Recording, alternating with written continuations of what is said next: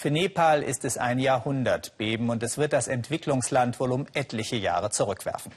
Das Epizentrum des Bebens mit der Stärke von 7,8 lag etwa 80 Kilometer nordwestlich der Hauptstadt Kathmandu und hat auch dort große Verwüstungen angerichtet. In Kathmandu ist vor wenigen Stunden mein Kollege Markus Spieker gelandet. Wir haben noch keine Bildleitung, aber telefonisch ist er mir jetzt zugeschaltet. Markus, wie laufen die Rettungsarbeiten? Was funktioniert überhaupt noch in Kathmandu? Ja, von Rettungsarbeiten sieht man hier relativ wenig, weil die Rettungskräfte kommen allmählich erst ins Land.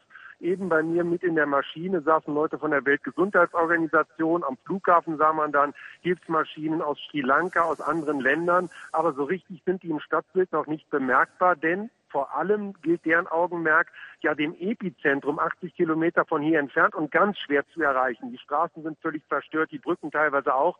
Von da gibt es noch gar keine Bildlage. Und viele, mit denen man hier redet, sagt, wenn man erstmal weiß, was da passiert, es wird die Lage noch viel dramatischer, wird die Opferzahl womöglich noch erheblich nach oben äh, korrigiert werden müssen. Also da werden wir uns noch auf einiges gefasst machen müssen. Hier in Kathmandu ist die Lage allerdings auch schon dramatisch genug. Als ich im Flughafen ankam, sah man schon in der Abflughalle Tausende von Menschen sitzen, die unbedingt raus wollen, auf der Straße im strömenden Regen. Jetzt ist es schon dunkel und ja auch Nacht. Äh, in Kathmandu sitzen ganz viele Leute, die sich nicht in die Wohnungen trauen, die sich teilweise in Erdlöchern äh, verscharrt haben. Und jetzt äh, bin ich hier in einem Hotel und auch da traut sich eigentlich keiner auf die Zimmer. Die Leute liegen alle auf dem Boden, auf Matratzen, auf irgendwelchen und alle halbe Stunde gibt es Alarm, ein Erdbeben. Und da ist die Leitung abgerissen. Stimmung. Markus Spieker, die Leitung fängt an zu wackeln. Vielen Dank für diese ersten Eindrücke. Sie werden sich in der Tagesschau später ja wieder melden. Als die Erde gestern bebte, da war unser Korrespondent Gabor Hallas gerade für den Weltspiegel auf Dreharbeiten im Himalaya-Gebiet. Glücklicherweise sind er und sein Team unbeschadet geblieben und sie haben sich dann aufgemacht in die Dörfer, die von den Erdstößen getroffen wurden. Unmittelbar vor unserer Sendung konnte Gabor Hallas uns erste Eindrücke schicken. Wieder bebt die Erde, schon wieder rast eine Lawine ins Tal. Wie oft, das zählen sie hier längst nicht mehr in Namche am Fuß des Everest. Aber wie viel Angst sie haben, das kann jeder leicht begreifen.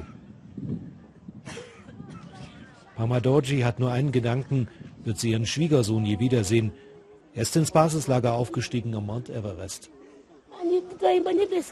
Ich habe keine Ahnung, ob er tot ist oder noch lebt. Über ihre Köpfe fliegen die Hubschrauber Richtung Basislager. Tote und Verletzte bringen sie ins Tal. Ob ihr Sohn dabei ist, keiner kann es ja sagen. Ihr Haus ist nicht mehr bewohnbar. Geholfen hat ja noch keiner, die Nachbarn packen mit an. Viel mehr als die eigenen Hände haben sie nicht. Was soll ich sagen? Die Regierung interessiert sich nicht für uns. Denen ist egal, wie schlecht es uns geht. Keine Hilfe und die Angst geht nicht weg. Ich habe die gesamte Nacht nicht geschlafen. Wir leben jetzt draußen in einem Zelt.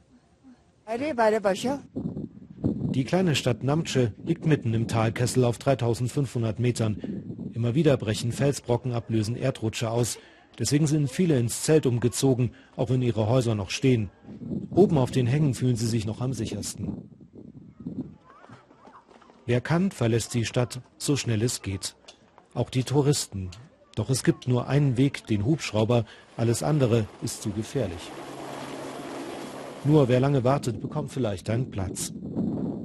Aurelie und Ricardo wollen jetzt so schnell es geht zurück nach Paris. Was wir erlebt haben, war Horror. Den Menschen wurden Arme eingeklemmt, Felsen waren auf sie gefallen. Auf einfachen Pritschen haben sie die Toten getragen. Ich denke, alle Häuser in Nepal sind beschädigt. Wir haben Glück. Nach Stunden nimmt uns ein Hubschrauber mit, der Rettungsgüter nach oben brachte. Die meisten Nepalesen können oder wollen nicht fliehen und warten auf Hilfe, die sie dringend benötigen. Und wenn Sie für die Betroffenen des Erdbebens spenden wollen, dann können Sie das tun. Online unter www.spendenkonto-nothilfe.de und weitere Informationen zur Spendenaktion sowie die Kontonummer finden Sie auch auf tagesschau.de oder auf unserer Internetseite www.weltspiegel.de.